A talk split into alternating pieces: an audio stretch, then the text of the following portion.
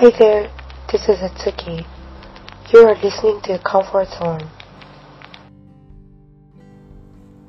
皆さんこんばんは、月です。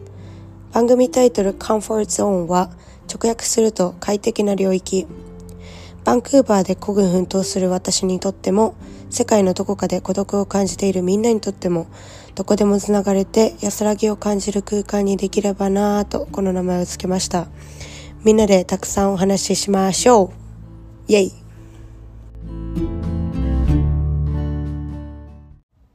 皆さんこんばんは。今日も私はバイト終わりです。で今日のバイトは、この間の話したサッカーのバイトじゃなくて、今回ね、なんとね、なんとなんと、私、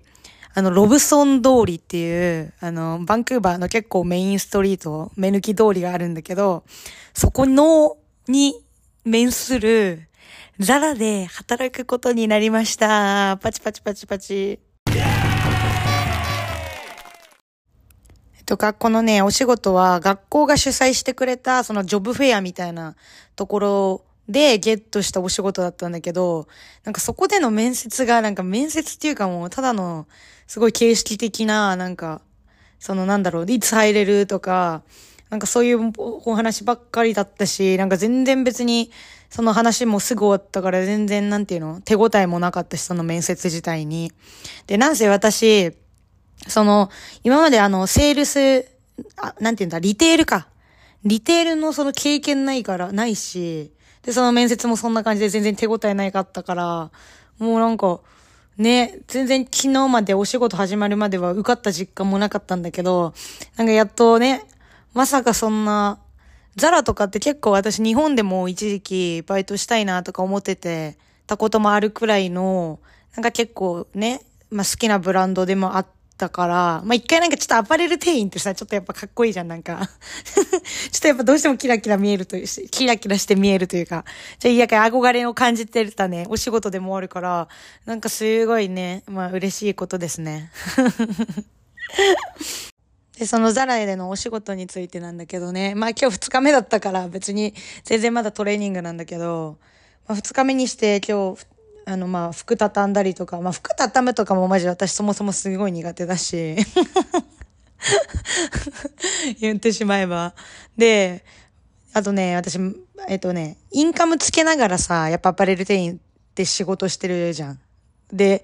で、なんかインカムつけて結構、まあ、店の人がさ、定期的にすごいいろいろやりとりしてて、で、なんかその中で、なんかお客様からいろいろ質問を受けたりもするわけで、なんか、そうなってくると、右耳と左耳がなんか、全然違う英語聞こえてくるからさ、なんかそれがもし日本語だったら多分全然集中できると思うけど、なんか英語だから、なんか もう今日何言ってるか全然わかんなくて、めっちゃ大変だったね、ことがありましたね。しかもインカムめっちゃ聞こえづらいしね。ただでさえさ、第二言語でさ、こちとら苦しんでる中でさ、インカムのそのなんか音質でさ、そんなに全然聞こえ、何言ってるかマジね。そこがまず第一の関門だね。まあ全然頑張って行こうか、行こうって感じなんですけど。あとね、正直、あとマネージャーがね、まあここだけの話、まあローキーって言うんですけど、英語だと。ちょっと今日これ、これ今日のワンフレーズにするわ。ローキーちょっと、そのマネージャーさんが、まあ中国か台湾系の方だと思うんだけど、なんか鉛がすごくて全然聞き取りづらくて、マネージャーの言ってることがたまにわかんないことがあるってね。結構だね、大問題大問題。まあ、っていうのが、まあ今日、今日、昨日の、えー報告でした。じゃあ本編いきますね、早速。では今日のトピックは英語についてです。っていうのも、その、じゃあちょっともう、あの、お便り読んじゃいますね。えっと、ラジオネーム、まゆみさんですね。えー、どうやって英語勉強したんですか？ボキャブラリーがすごすぎて、たまに月との会話についていけません。私は調べてもすぐ忘れちゃうんだけど、どうしたら定着するかな？というおたお便りをいただきまして、まあ、じゃあちょっと英語について話そうかなとか、まあ勉強方法とかも含めてね、って思いました。じゃあまず私の英語についての見解を話させていただくと、今英語って日本だと、まあ義務教育化されてて、まあ勉強する対象として、その英語を勉強することが目的になっちゃ、ん？合ってるかなこれ。って思うんだけど、なんかそこには私あんまりなんかちょっと違和感を感じるというか、英語ってなんかあくまでその言語だから、そのなんて言うんだろうな。新しい世界への扉を開くツールだから、なんかそれが目的になっちゃうのは違うんじゃないかなって思っちゃうというか、いうふうには思いますね。で、そのどうやって英語勉強したんですかっていうところにも関連してくるけど、まあ、やっぱ何事もね、やっぱ学びはもう好きっていうものを、いう気持ちを媒介にしてなされるのが一番でですよね、やっぱね。うん。まあ本来そういうもんだしね。で、だからね、私英語に関しては、まあ興味持ったのは、その、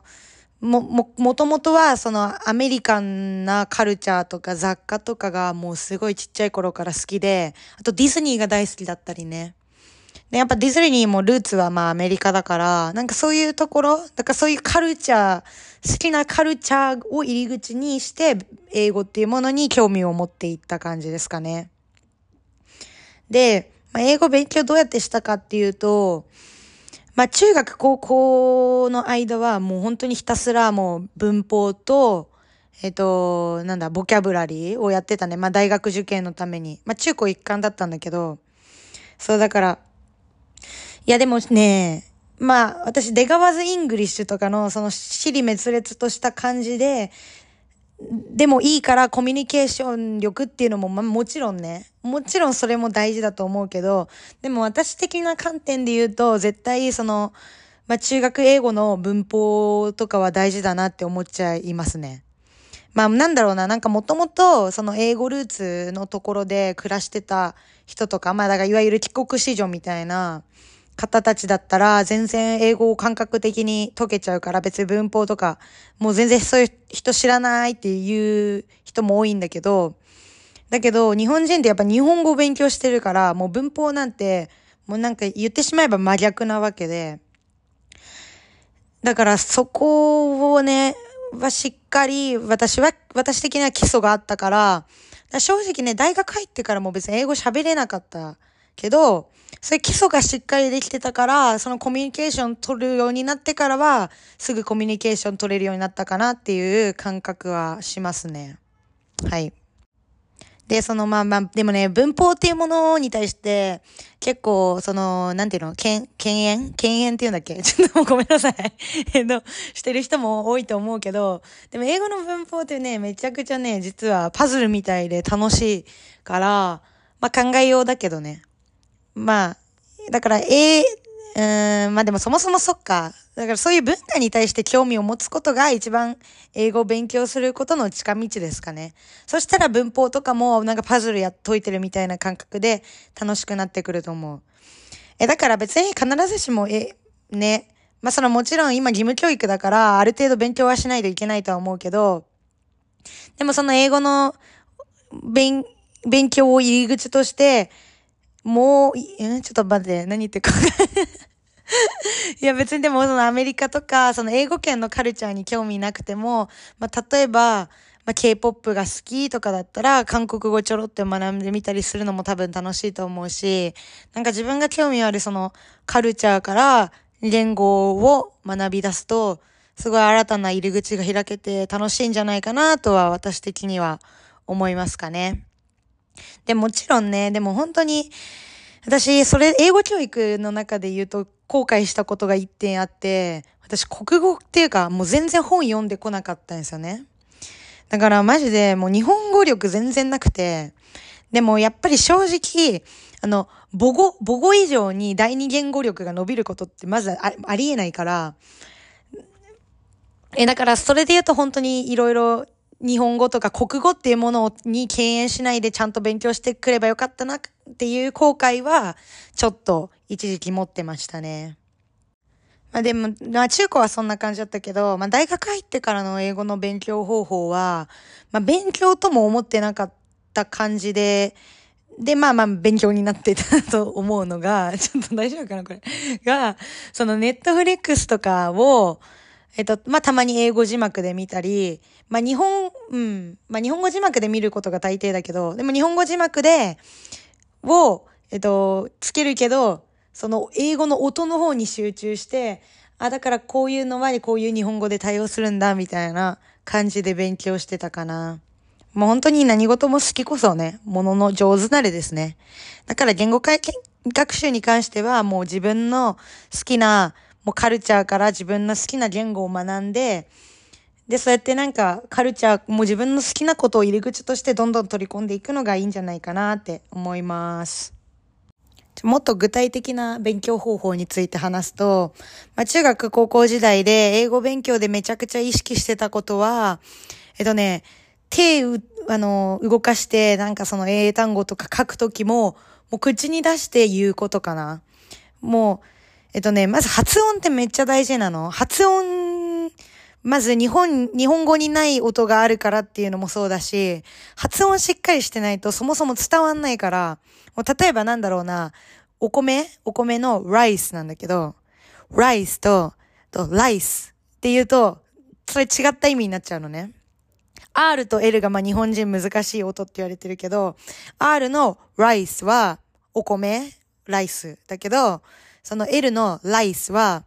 えっとね、飲み？飲み？うん。飲みかな？ちょっと待って、間違ってたらすいませんって感じなんだけど、っていう意味になっちゃうから、本当に全然違ってきちゃうの。だから、本当に、その手でなんか書いてる時も、正しい発音でゴニョゴニョゴニョゴニョゴニョゴニョ言いながらやると、もうなんか五感を使ってね、英語を勉強してる感覚になって、実際多分定着力伸びたんじゃないかなっていうね、思いはしてます。まあ、その辺はちょっともう自分調べなので、まあ、私なりの勉強方法でした。じゃあ、英語の晴れについてのお話は以上で、じゃあ今回は今までずっと募集してたトークテーマのコーナーに移っていきます。生きるのむず。弱い22、一人暮らしほやほやの私にとっては、毎日が生きるのむずの連続。みんなの日常エピソードを教えてね、というトークテーマになっております。では早速お便り読んでいきますね。ラジオネーム、スポンジケーキの気泡さん。バイト先にパンプスが必要で、靴屋さんで靴見ながらどういうパンプスが OK か電話して聞きながら選んで買って出勤したら、あ、うちスムースじゃないとダメで、その素材ダメなんよって言われて、そんな重要なこと先言わんかいって感じだったけど、仕方ない。靴屋さんに返品しに行ったところ、セール品だったから返品不可とのこと。留学から帰ってきた金欠女に5000円ロスはきついて。なんか結構日本らしいエピソードでもあるなって思っちゃうよね。なんか、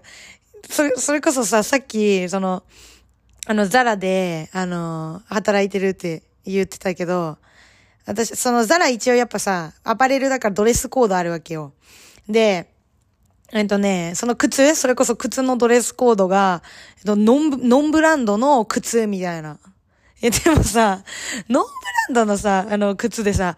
そう、なんでなくないっていう。なんかロゴ禁止みたいな書かれてて、そ、もうそんなファストフッシュ、ファストファッション推奨されてはりますやん、みたいな感じだったんだけど。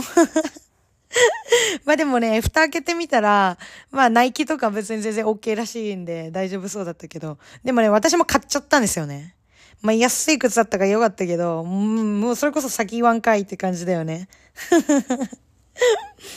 すごいな、スポンジケーキの気泡さんは留学から帰ってきたんですね。お帰りなさい。なんかちょっと逆にその、なんだろう、留学から帰ってきてさ、それこそ今就活を経験されてるっぽいんだけどさ、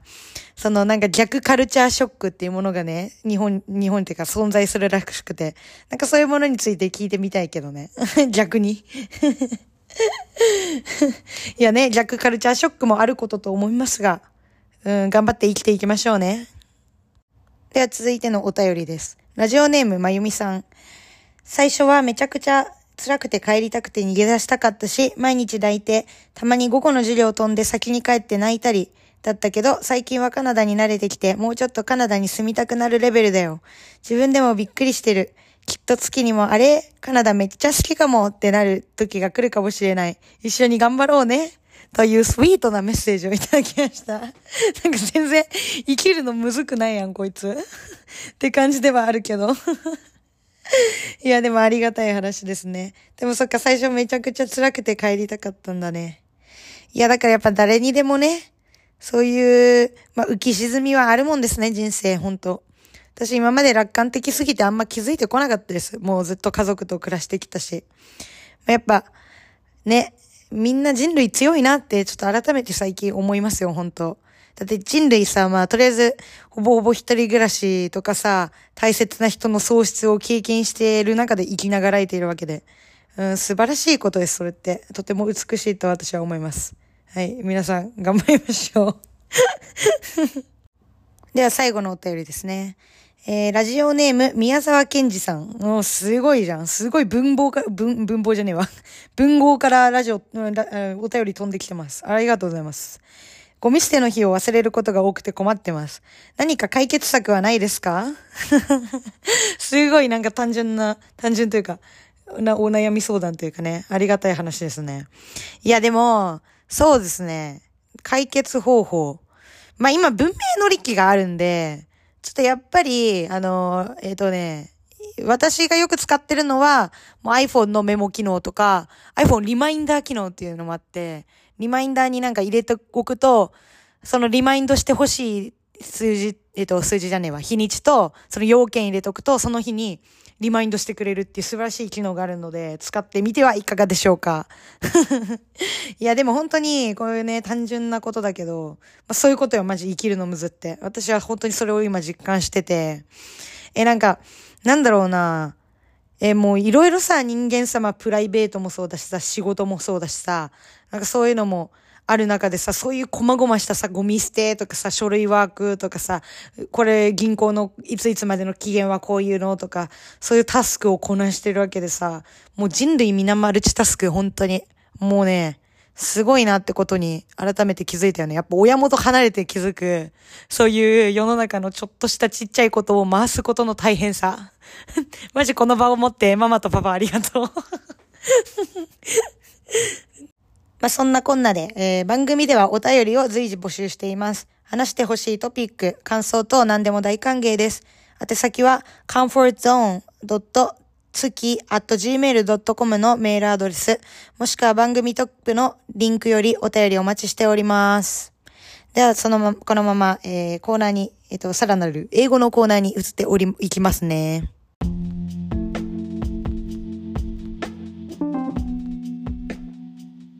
今日の英語ワンフレーズ今日の英語ワンフレーズは、じゃさっきのね、お話にもちょっと出てきたけど、low key。low key です。l-o-y、えー、間違った。w-k-e-y ですね。まあ、副詞に当たるのかなって感じですね。で、意味は、そのまあ、ここだけの話とか、大きな声では言えないけど、みたいな時に使います。まあ、例えば、low key, I don't like my manager とか、えっと、これは、ちょっともうここだけの話だけど、マジ、マネージャー好きじゃないんだよね、みたいなのとか、まあ、だから逆にいい意味でも使えるよね。例えば、low key, I have a crush on him みたいな。えっと、ここだけ、ちょっと内緒だけど、私彼のことがちょっと気になってるんだよね、みたいな感じとか、そういう感じで使います。皆さんもぜひ使ってみてね。